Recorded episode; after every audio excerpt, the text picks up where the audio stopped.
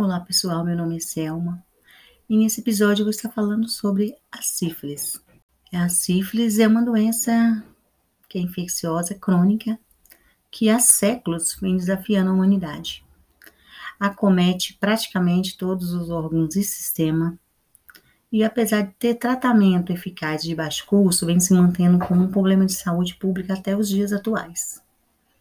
A sífilis já se tornou conhecida na Europa no final do século XV e a sua rápida disseminação por todo o continente transformou-a em uma das principais pragas mundiais. É causada por uma bactéria chamada Treponema paludium. A transmissão é pela via sexual, que é a sífilis adquirida, e verticalmente é a sífilis conigênita, pela placenta, placenta da mãe para o feto.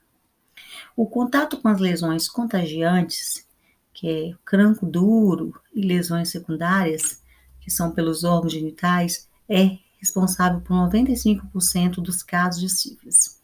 Outras formas de transmissões mais raras e com menos interesse epidemiológico são por vias indiretas, que são objetos contaminados e tatuagem e também por transfusões sanguíneas. Na história natural dessa doença, a evolução vem alternando períodos de atividade como características clínicas, imunológicas e histopatológicas. Elas são distintas. Tem a sífilis primária, secundárias e terciária. Períodos de latências, que é a sífilis latentes, a sífilis também se divide em sífilis recente, nos casos em que diagnóstico é feito em até um ano depois da infecção, e a sífilis tardia, quando o diagnóstico é realizado após um ano. A sífilis primária é uma lesão específica e é o cranco duro ou protocifiloma, que surge no local da inoculação em média três semanas após a infecção. Inicialmente, começa com uma pálpula de cor rósea, que vai evoluindo para um vermelho mais intenso e chega a ferir. No nome mais comum, no sulco balanoprepucial, é, o sulco balanoprepucial fica entre o prepúcio e a glande. É uma pequena fenda que é chamada de sulco balanoprepucial. Também no prepúcio, meato uretral ou mais raramente intrauretral. Na mulher, é mais frequente nos pequenos lábios, na parede vaginal, chegando até o colo uterino. É assintomático, muitas vezes, e não é referido. As localizações intragenitais mais comuns são a região anal, boca, língua, região mamária e os, a região do quirodáctilo. O cranco ele regride espontaneamente em período que varia de 4 a 5 semanas sem deixar cicatriz. Quando a sífilis é primária, nesse caso, a lesão denominada cranco duro, ela é indolor e tem uma, uma base endurecida, contém uma secreção serosa e muito cipronema. Essa lesão primária, ela cura-se espontaneamente no período, como eu havia falado, aproximadamente de 4 a 5 semanas e ela não deixa cicatriz. Como já sabemos, a sífilis é uma doença sexualmente transmissível provocada por uma infecção bacteriana. Mas você conhece a sífilis secundária? Essa sífilis, ela ocorre quando a bactéria se expande do local onde ocorreu a infecção para todo o corpo. Geralmente, jovens entre 15 e 24 anos estão mais propensos a pegar essa DST. Os sintomas da sífilis secundárias são febre, erupções na boca e pelo corpo, dores musculares e nas articulações. Os sintomas rápidos da sífilis são feridas indolores que conforme o tempo surge, surgem novos, provocando falta de ar, danos aos nervos, confusão e entre outros. Como diagnosticar a sífilis secundária?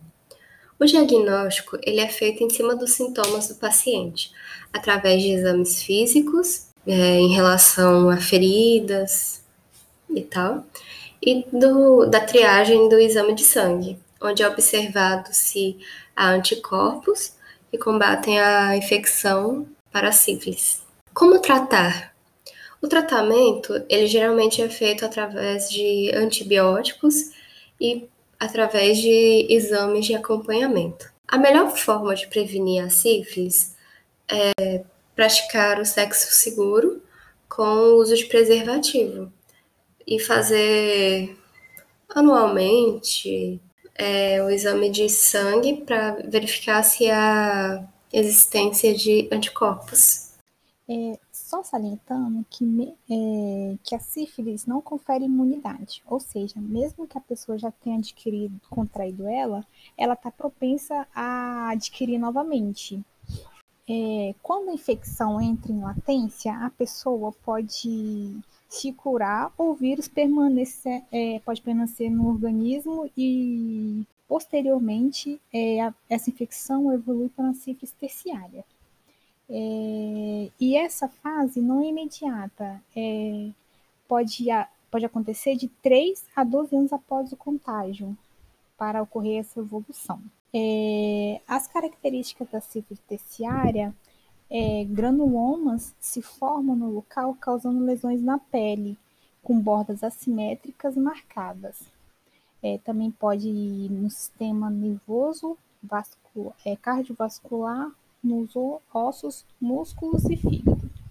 É, a inflamação é mais grave, pois acontece em órgãos mais importantes, ocasionando lesões neurológicas. Nessa fase, não tem treponema circulante, pois os granulomas os conteve. É, as, as, principais sífilis terciárias são a cardiovascular e a neurosífilis, que é a forma mais grave, só salientando que a neurosífilis pode acontecer em qualquer um dos estágios da sífilis. É, no cardiovascular, os granulomas se formam na horta e a sua inflamação, que é a ortite, faz mudanças na sua conformação, é, causando insuficiência na válvula aorta, que pode formar aneurismas, ou estenose de osso coronário. É, o diagnóstico pode ser feito em um raio-x de tórax, que, que pode ser visto essas deformações. Neurocífilis geralmente é uma invasão precoce que ficou assintomático até formar o granuloma, é, evidenciando a doença.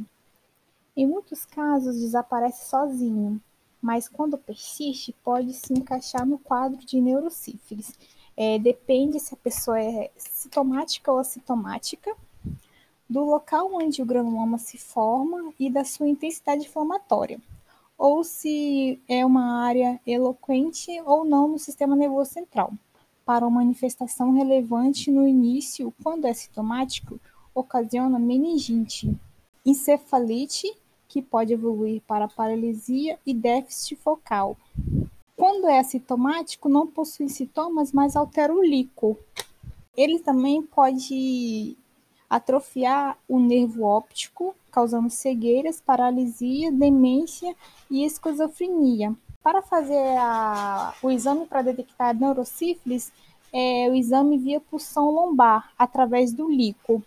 E o seu tratamento, como é feito nos outros tipos de sífilis, o tratamento é feito por penicilina benzatina.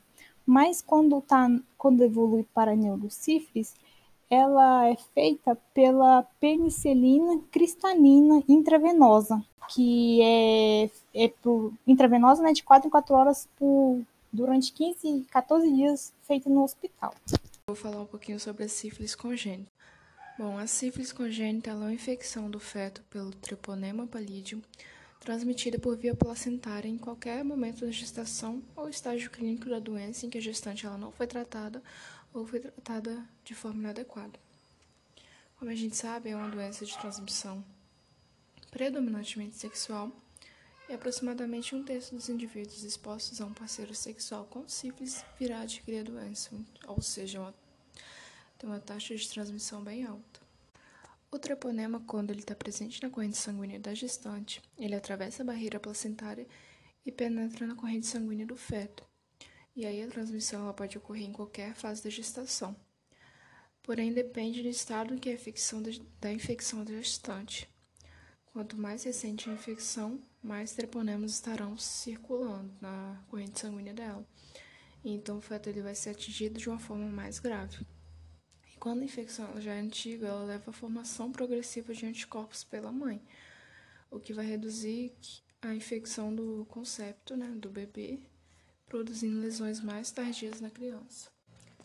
A taxa de transmissão vertical da sífilis, ou seja, quando é passada de mãe para filho, em mulheres não tratadas é superior a 70% quando elas, não, quando elas se encontram na fase primária e secundária da doença, mas pode reduzir para 10 a 30% na fase latente, que é o trabalho de parto, ou na fase terciária.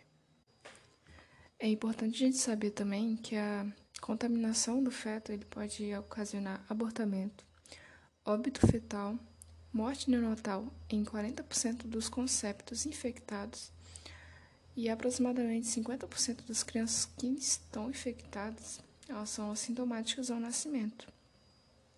E também a possibilidade de transmissão direta da sífilis pelo contato do recém-nato com as lesões genitais da mãe no canal de parto.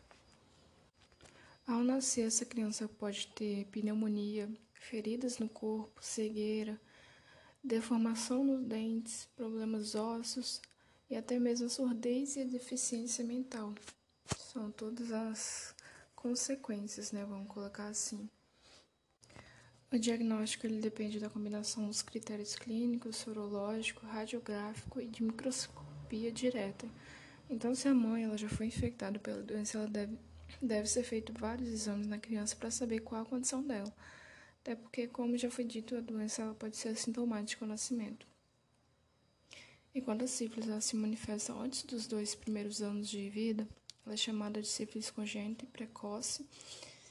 E após os dois anos de vida, a sífilis é considerada sífilis congênita tardia. Então, a gente se previnam, usem camisinha, não só para evitar sífilis, mas diversas outras doenças, porque não é brincadeira não. E é isso, obrigada por terem escutado até aqui. Até a próxima.